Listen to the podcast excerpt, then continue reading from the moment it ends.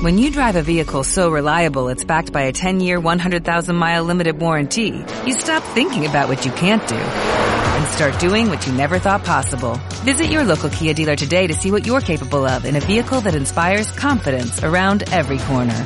Kia, movement that inspires. Call 800-3334-KIA for details. Always drive safely. Limited inventory available. Warranties include 10-year 100,000-mile powertrain and 5-year 60,000-mile basic. Warranties are limited. See retailer for details.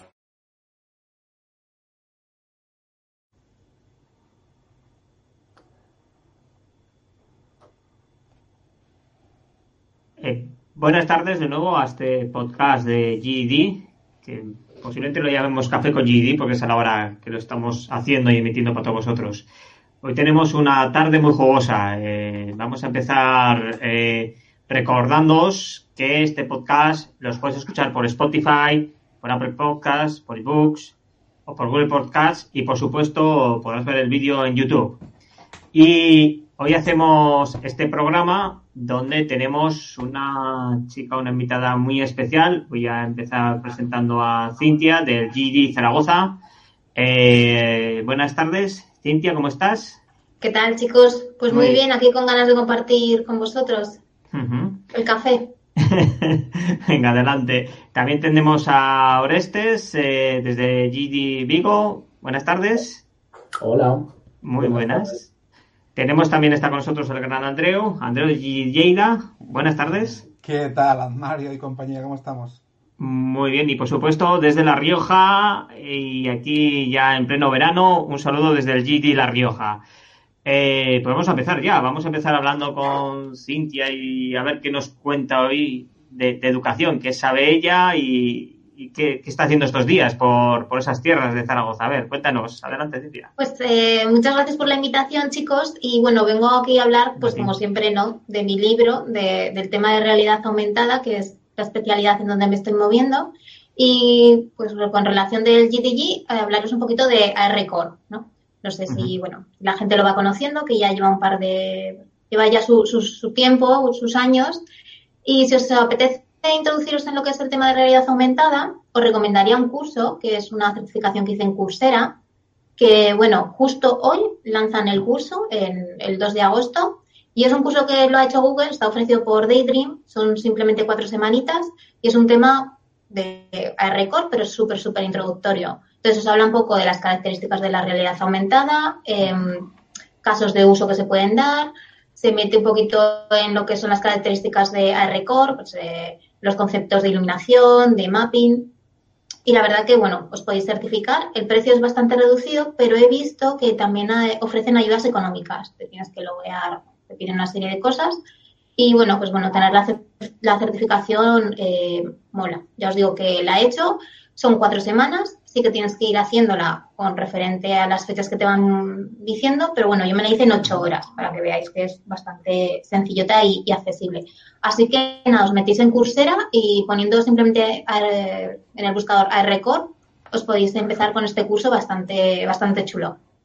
Ah, perfecto. Eh, yo voy a pedir tu favor especial, si es posible, porque no lo sé, porque me he estado los libros de Arcor por un tema. Eh, los que me conozcáis, sabéis que tengo un par de hijas que dibujan con el Maya, con 3D a lo bestia, y hacen modelos pues muy, muy bonitos. Y quería meter uno de sus modelos, eh, hacer un pequeño programa para cotizar la parte de Arcor y, que se pueda ver en un móvil el modelo que van haciendo, de tal forma que cambias el modelo y se van viendo, que no sé si eso existe ya, pero bueno.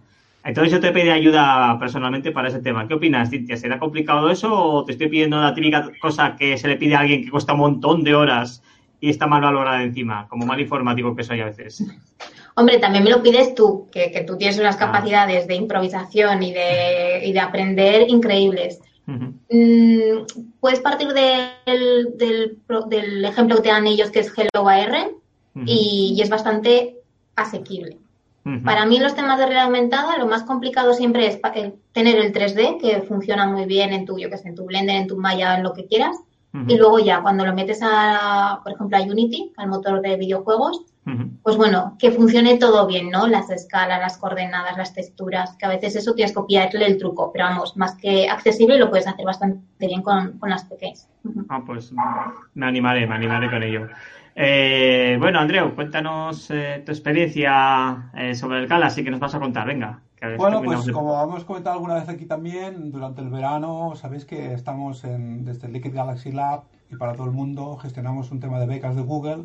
Este verano, verano tenemos a siete estudiantes, uno de ellos chica, por cierto, y trabajando en diferentes proyectos. Uno de ellos es por fin la, finalización, porque es una cosa que empezamos hace varios años, pero la tecnología no, ni lo permitía y este año así que hemos podido, y es hacer un porting de esta versión que funciona normalmente con, con un clúster de ordenadores funcionando con Linux, pues hemos conseguido hacer un porting que funcione en Chromebooks de Google, que son los ordenadores generalmente que tienen muchas escuelas, ¿no? Los Chromebooks que funcionan con un navegador Chrome nada más.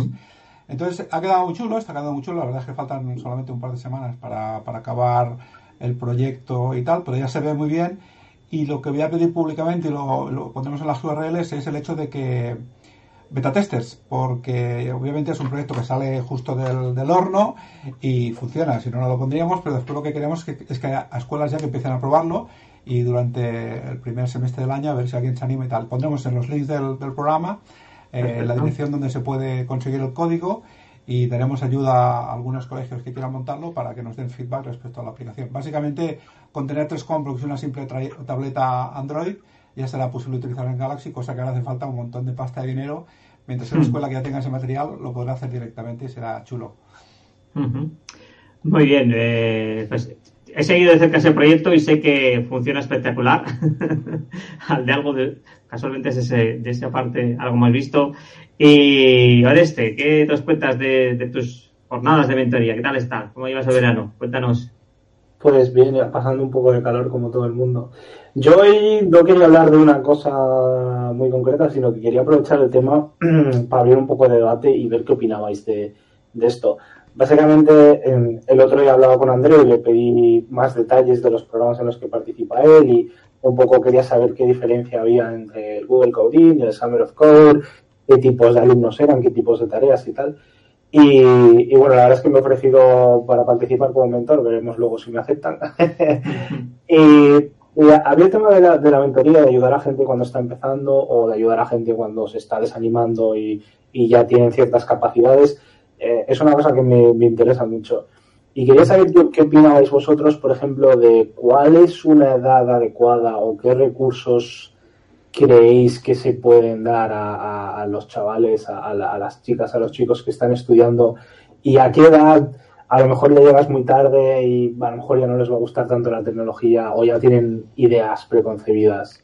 Por poner un ejemplo, eh, eh, aquí en Galicia hemos hecho alguna vez charlas en los institutos, en sitios de FP, en, sitios incluso más, eh, más jóvenes todavía, y nuestra opinión personal es que cuanto más jóvenes mejor, cuanto antes puedes enseñarles que te puedes ganar la vida haciendo tecnología y siendo creativo y haciendo un montón de cosas, antes vas a romper todos esos mitos. Pero que hay como cierta edad, a lo mejor cuando has llegado al bachillerato, como que ya tienes demasiadas ideas preconcebidas, tienes que elegir unas asignaturas, etcétera, etcétera. No sé, es, es, es un área, es un área un poco gris. ¿Qué, qué opináis vosotros de esto? Mm. Hombre, yo por. Aquí tenemos un programa que se hace a lo largo de todo, el año y es en cuarto de la ESO, justo antes de que empiecen el bachillerato o seleccionen. Y además, donde todavía están mezclados eh, el nivel proporcional simplemente por zonas de nacimiento, chicos y chicas, que es muy interesante, es cuando se les, eh, se hace una pequeña jornada que se hacen desde la Universidad de La Rioja y se coordinan a, través de la ADG de La Rioja. Y, y, hay una muy buena acepción. O sea, de hecho, eh, el primer año hubo 10 jornadas, el segundo hubo 15 y ahora vamos por veintitantas. Con lo cual entendemos que, ha sido muy positivo. Y básicamente se trata de un día con un mentor eh, local a un, centro de estos y enseñarles a hacer una pequeña aplicación que termina en el que termina funcionando, entonces para quitarle el miedo. Y esa es una práctica muy interesante. Y la segunda parte que he visto, que ya es más por, por los chicos propios, es que a veces hay gente que sí que lo tiene muy claro, pero hay otra gente que, es que a los 16, 17, 18, este año me he encontrado que mi hija ha empezado, pues la mitad de sus compañeros tampoco tenían claro todavía que estudiar. O sea que esa parte de preconcebida empieza ya a tener gente que sí que sabe lo que quiere hacer, pero también andan muy perdidos. Eh, siguen siendo épocas para, para enseñar. Entonces, lo que sí que es verdad es que a veces eh, a las charlas, cambiándoles el nombre y el formato, también estoy detectando que viene más gente que si tiene un nombre más genérico que orienta poco. Eso también es otro punto tercero a, evaluar. No sé, esos tres puntos os comento. ¿Qué opináis? La verdad es que es un debate bastante interesante porque no es solo hablamos de la edad, es que hablamos también del género. Si son niñas, casi a los ocho años ya le tienes que poner ejemplos de mujeres referentes y explicarles realmente lo que es la tecnología. Porque, bueno, yo tengo varias experiencias eh, mentorizando niñas con temas de tecnología a partir de 10, 12 años y ya te dicen que no quieren ser ni científicos ni ingenieros porque son gente extraña. Pero tú cuando le dices, te lo dicen así, ¿eh? tal cual, pero cuando le dices que un ingeniero puede ayudar a las personas, una ingeniera puede hacerlo, ya esto como que lo materializan, ¿no? Ellos saben que una enfermera, bueno, pues está en hospital y cura, pero un ingeniero se quedan así, dicen, un ingeniero es un científico loco porque lo he visto básicamente en los dibujos desde pequeño. Entonces, en niñas, yo creo que a partir de los ocho, porque luego sí que es cierto que los primeros años de la ESO, primero y segundo, ya las pierdes en temas de tecnología. Y entonces, claro, si las reconduces desde ahí, les vas enseñando, igual luego no terminan en carreras técnicas, ¿no? Pero, pero dar la base es lo que decíais, ¿no? Es súper importante la base desde, cuanto antes. También lo que ha dicho Mario, eh, que se llame de una forma un evento condiciona un montón. Desde mi experiencia de un DevFest y un Woman Tech, es una barbaridad la, diferencia. Y es la misma comunicación, la misma organización, bueno, similar, ¿no? y, y algo que también... Dime, dime. Y el esfuerzo que cuesta, además, que sé que te lo curras mucho. Claro, y, simplemente es el nombre, de Y luego también lo que he visto muchos son universitarios, mm. es decir, ya han elegido la carrera, están en informática porque me gusta jugar un poco al Fortnite, paso horas con los que, porque muchos se meten así. Y luego pierden mucho la motivación, porque nosotros no llegamos nunca a universitarios. Es mm. decir, son un hueso súper duro. Parece que su objetivo es entrar pronto a trabajar en una consultora, pero luego eh, hacen eventos para ellos, de ellos para ellos y funciona súper bien. Pero nosotros es que somos incapaces de motivarles para que, no sé, para que conozcan otras tecnologías, vengan a la comunidad. No sé, eso es, muy amplio, ¿no? El tema. yo también veo ese problema de la universidad, que, sacarlos de ahí les cuesta mucho, es verdad, sí, sí. Por lo menos aquí. Igual es por comunidades pequeñas, porque Madrid parece que se mueve más, no lo sé. ¿Qué nos cuesta, Andreu? ¿Qué opinas? Pues cuando oigáis mi voz veréis que estoy haciendo manipulaciones de las pantallas porque Hoy, por cuestiones técnicas y podemos decir gracias a YouTube, no estamos saliendo como nos gustaría salir. Entonces estamos saliendo con una grabación no en directo con OBS y estamos teniendo una cuestión y es que a vosotros tres os veo perfectos, a Cintia, Mario y a Orestes, y yo estoy, ya sabéis, en la esquinita superior pequeña en derecho. Y estoy haciendo pruebas con el cambio del, del, layout de, Meet. Eh, vosotros no lo estáis viendo, pero sí que está quedando grabado. Bueno, mi experiencia, como bien ha comenzado Orestes en el tema de mentorización, Aquí en Lérida hemos hecho muchas actividades, que por cierto, no solo en Lérida, las hemos exportado a toda España. Recordar que en su momento hicimos el invento junto con Paco en Tenerife de lo que era GDG Kids, que se hizo en más sitios, se, repitió por toda España.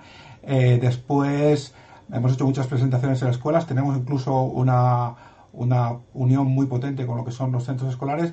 Y la verdad, la verdad, eh, Cintia, cuando nos acercamos a, Fíjate que a nosotros nos pasa al revés, cuando nos acercamos a los institutos, sean de para bachiller, formación profesional. Eh, cuando nos acercamos a los institutos, a eso, los profesores que tocan a, personitas más pequeñas, chicas o chicos, de lo que dices tú, a los 8 años, no quieren, ellos mismos son los que no quieren saber nada de tecnología, en cierta manera. O sea, no, todavía piensan que no tienen por qué estar explicándoles a los, a los chavales y a las chavalas este mensaje, ¿no? Nos pasa que aceptan perfectamente cuando son un poco más grandes ya, y entonces ya sabemos que tenemos ahí el problema de que ya han decidido, o de que ya están espantadas, o de que ya están orientados a, otra cosa, ¿no?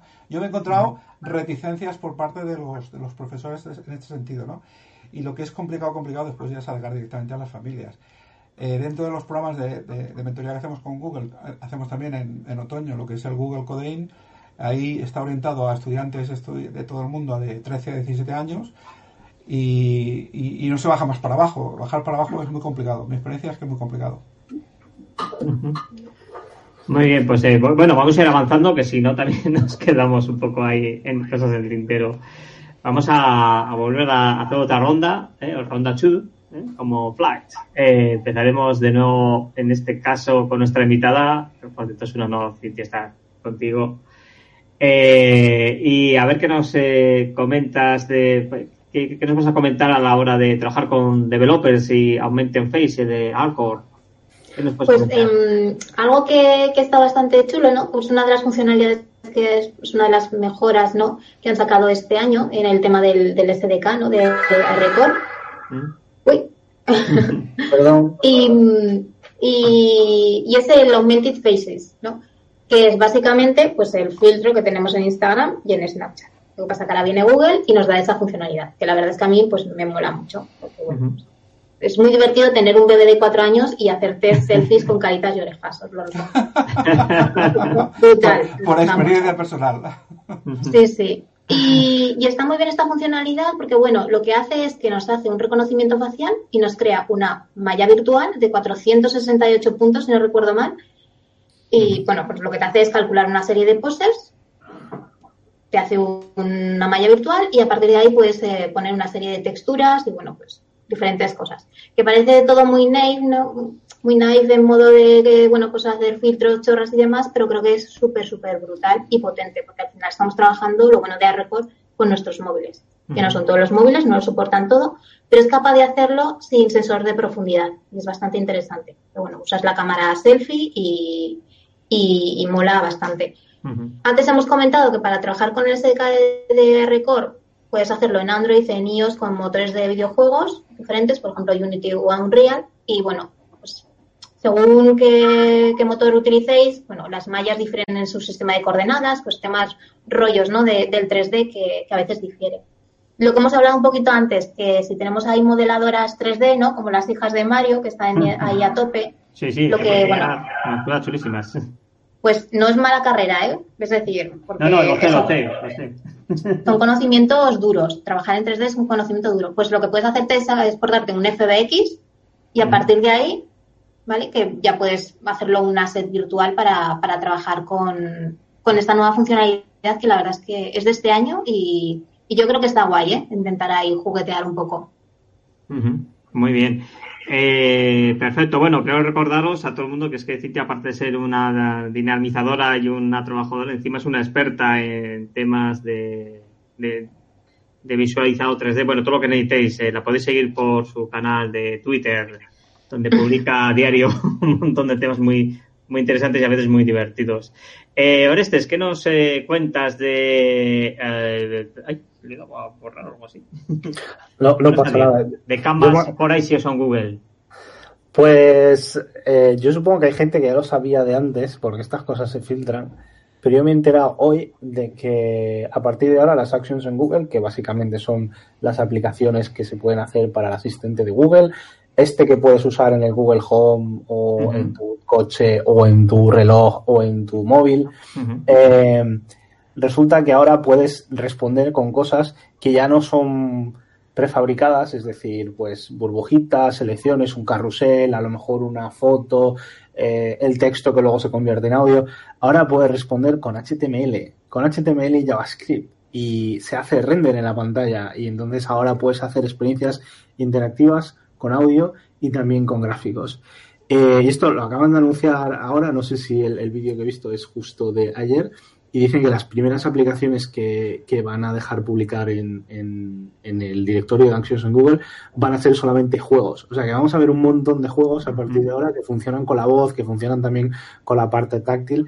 Y, la verdad que a mí me parece una feature súper interesante, porque al final, quieras que no, esto lo podías hacer de, otra manera, pero no podías hacerlo en un display de Google, en uno de estos aparatos eh, que, que, utilizas que tiene el Assistant y que tiene en pantalla, eh, pues ahora lo puedes hacer aquí. Y me parece una cosa súper potente y que probablemente vayamos a ver un montón de experiencias interesantes. Pues sí. Habrá, que seguirlo, habrá que seguirlo. Muy bien, eh, Andreu, ¿qué nos cuentas tú de los eh, programas de Developer of Local Home? De Fíjate que no puedo contarte nada, Mario, porque Orestes, Orestes me ha chafado la noticia, al revés. Ah, me ha salido el guion y todo el párrafo entero que hay encima es eso. Sí. ¿Te has fijado? Sí, sí, es eso, compañero. No pasa nada, estamos en directo diferido. No, pero yo voy a extenderlo un poquito más, yo voy a extenderlo un poquito más. Primero, que esto se llama, es, el Local Home SDK, ¿de acuerdo?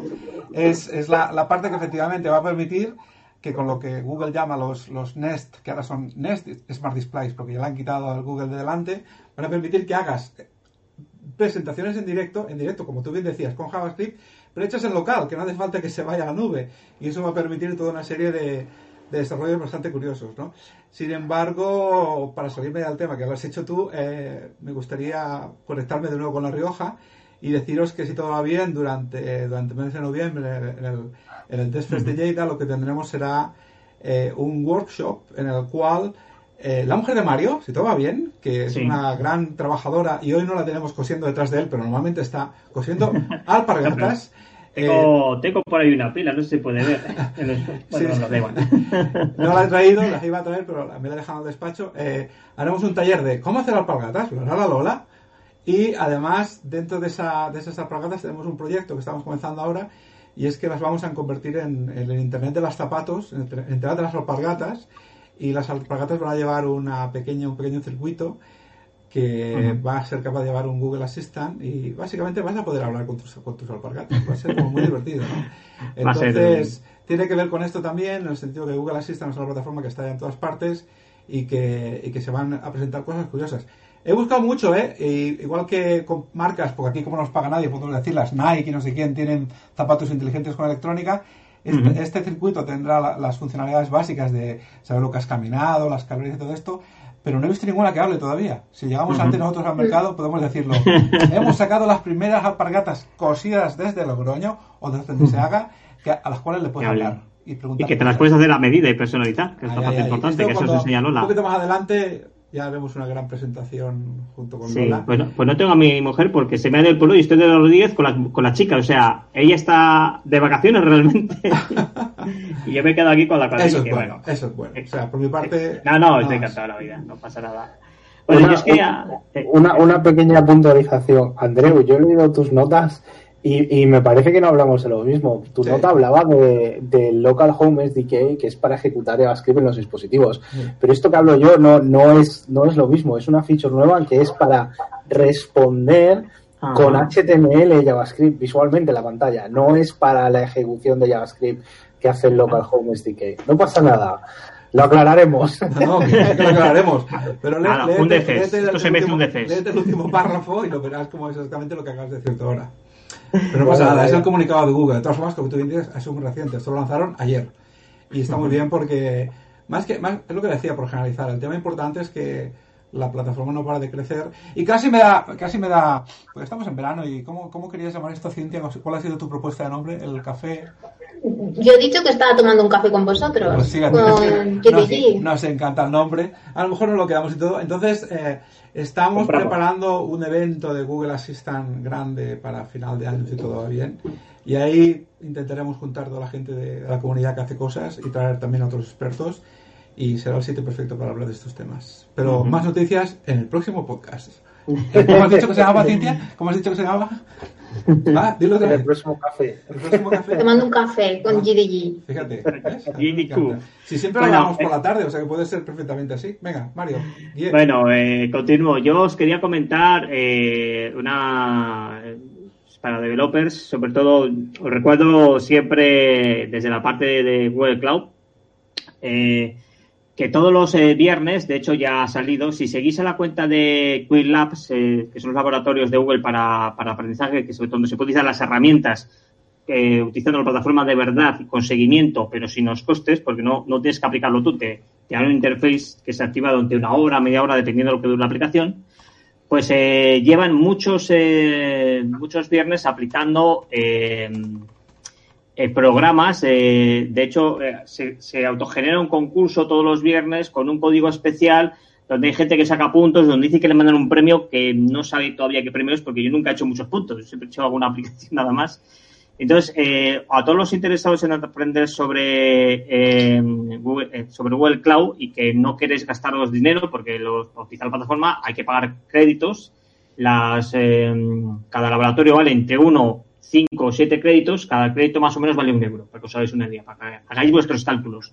Resulta que todos los viernes eh, se, mm, se, publica un programa, de hecho ya acaban de publicar eh, hace 42 mm, minutos exactamente el nuevo código de juegos con la URL para entrar en Labs y tener, te desbloquean cuatro laboratorios y se, con, se hace una especie de concurso a nivel de global, porque todo el mundo está apuntado, para poder eh, trabajar. Eh, hoy el, la URL es Google Labs Games barra 227 y el código es 30-dice-off-data, pero está es público en, en Labs, perdón, en Twitter, siguiendo a arroba a través de Internet. Entonces, todos los que estéis interesados, pues apuntaros porque tenéis acceso y luego, según participas, es verdad que a nivel particular te mandan códigos pues a mí me acaban de mandar otro mes gratuito de todos los laboratorios que puedas este mes. Tenemos 300.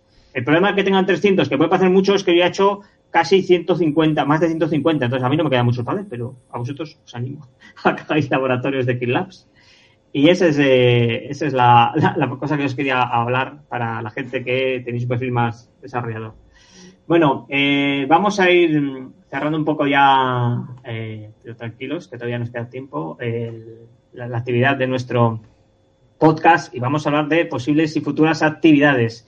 Esta vez vamos a empezar con Andreu, por ejemplo. Andreu, ¿qué actividades nos propones eh, y qué tenemos sobre el horizonte? Creo, creo, creo que todavía estáis, quien queráis, a punto de apuntaros a pedir una invitación, porque no es un evento abierto, al Firebase Summit, que se va a hacer este año en Madrid, lo cual quiere decir que nos queda más cerca, es el, es el Summit Mundial de, de esta base de datos online súper chula que tiene Google, que no hace falta tener ninguna infraestructura, sino que vive uh directamente y va súper bien, sobre todo para aplicaciones móviles.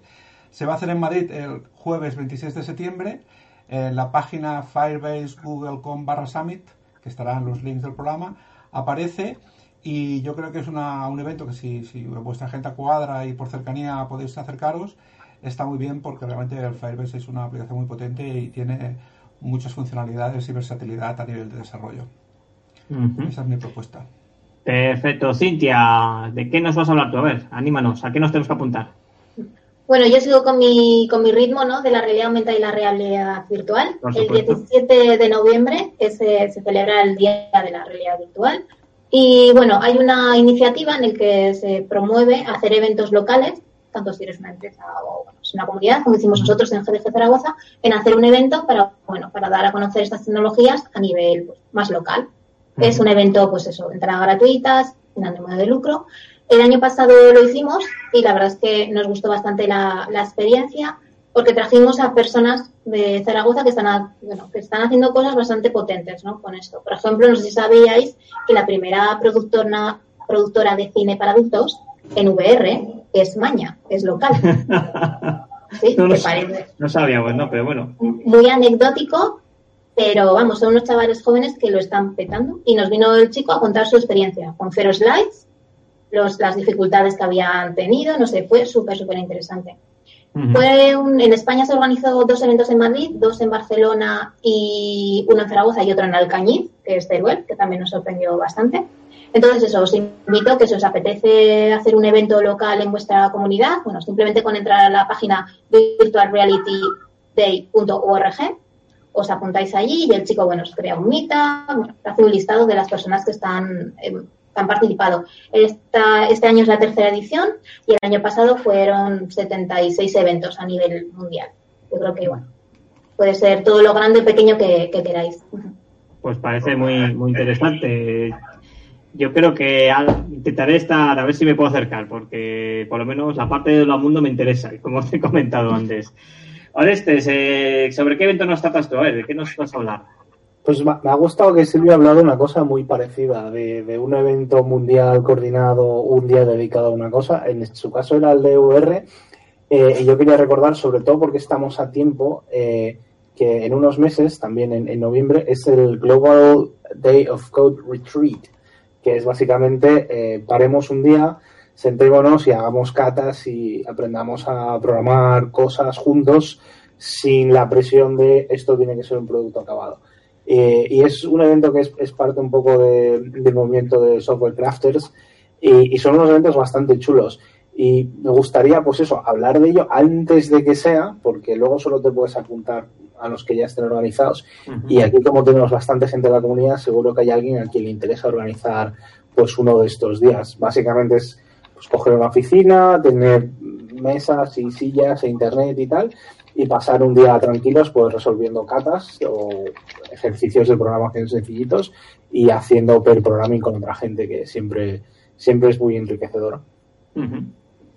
Pues eh, yo voy a terminar para hablaros de eh, que estéis atentos al canal de Clavo Español, como siempre, porque voy a empezar a publicar, eh, por motivos de trabajo, mm, la parte de IoT mm, que a mí me toca es la de servidores y me he puesto mucho las pilas con todo lo que hay en open source. O sea, ahora mismo os puedo dar una charla posiblemente de tres horas que sea muy aburrida, de todo lo, todos los servidores, eh, modelos de negocio, precios de cada uno que te vende, todas las plataformas que haya open, no open, cerradas, abiertas de open source.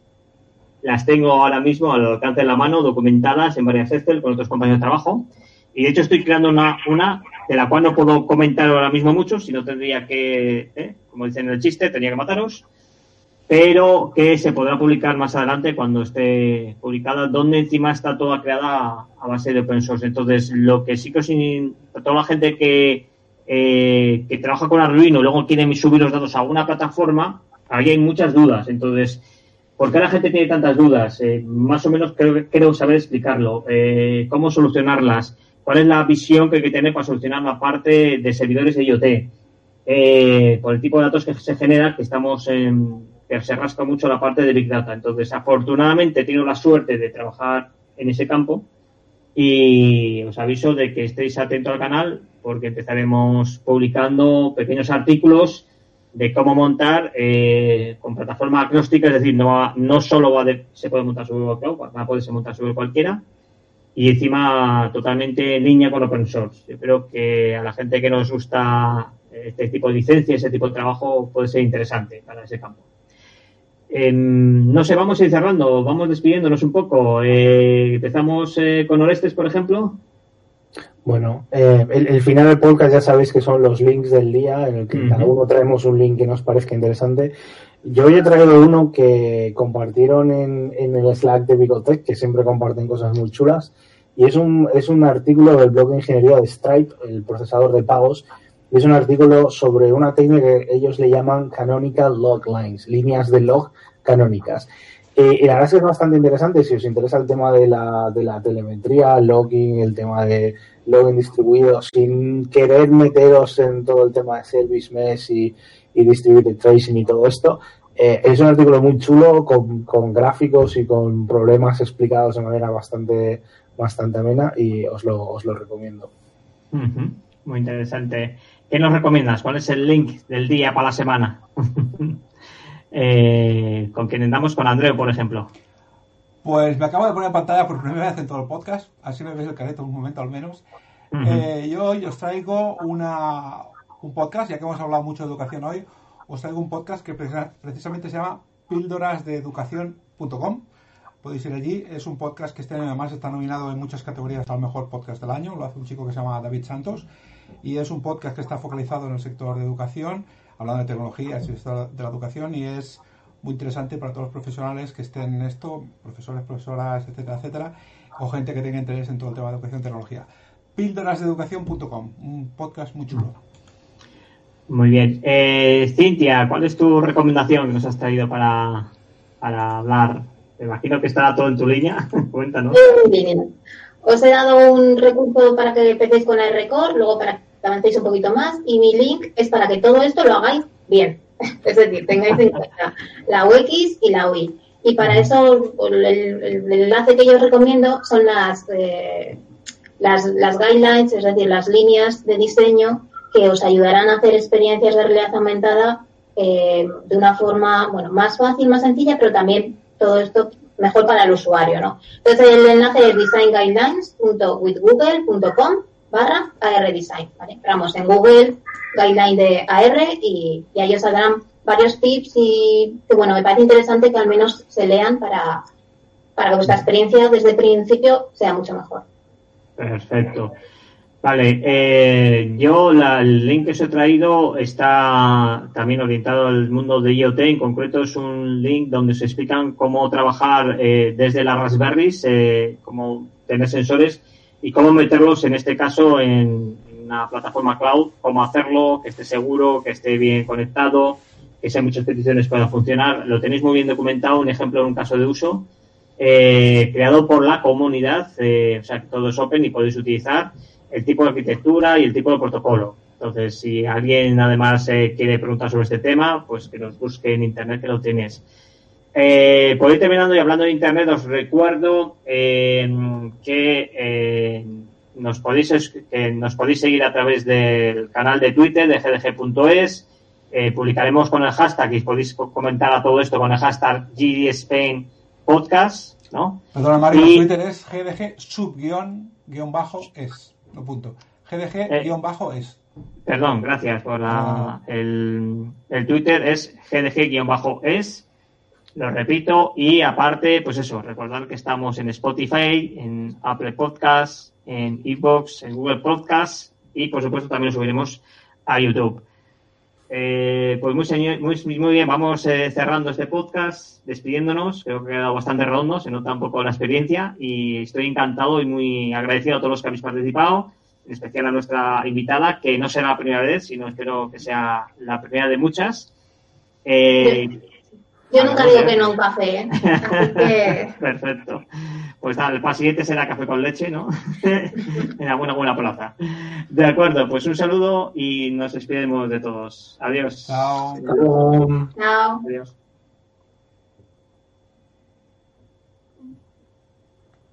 ¿No se merece tu familia lo mejor? Entonces, ¿por qué no los mejores huevos? Ahora, Egglands Best están disponibles en deliciosas opciones. Huevos clásicos, de gallina libre de jaula y orgánicos de Egglands, que ofrecen un sabor más delicioso y fresco de granja que le encantará a tu familia. En comparación con los huevos ordinarios, Egglands Best contiene la mejor nutrición como 6 veces más vitamina D, 10 veces más vitamina E y el doble de omega 3 y B12. Solo Egglands Best. Mejor sabor, mejor nutrición, mejores huevos. Visita egglandsbest.com para más información.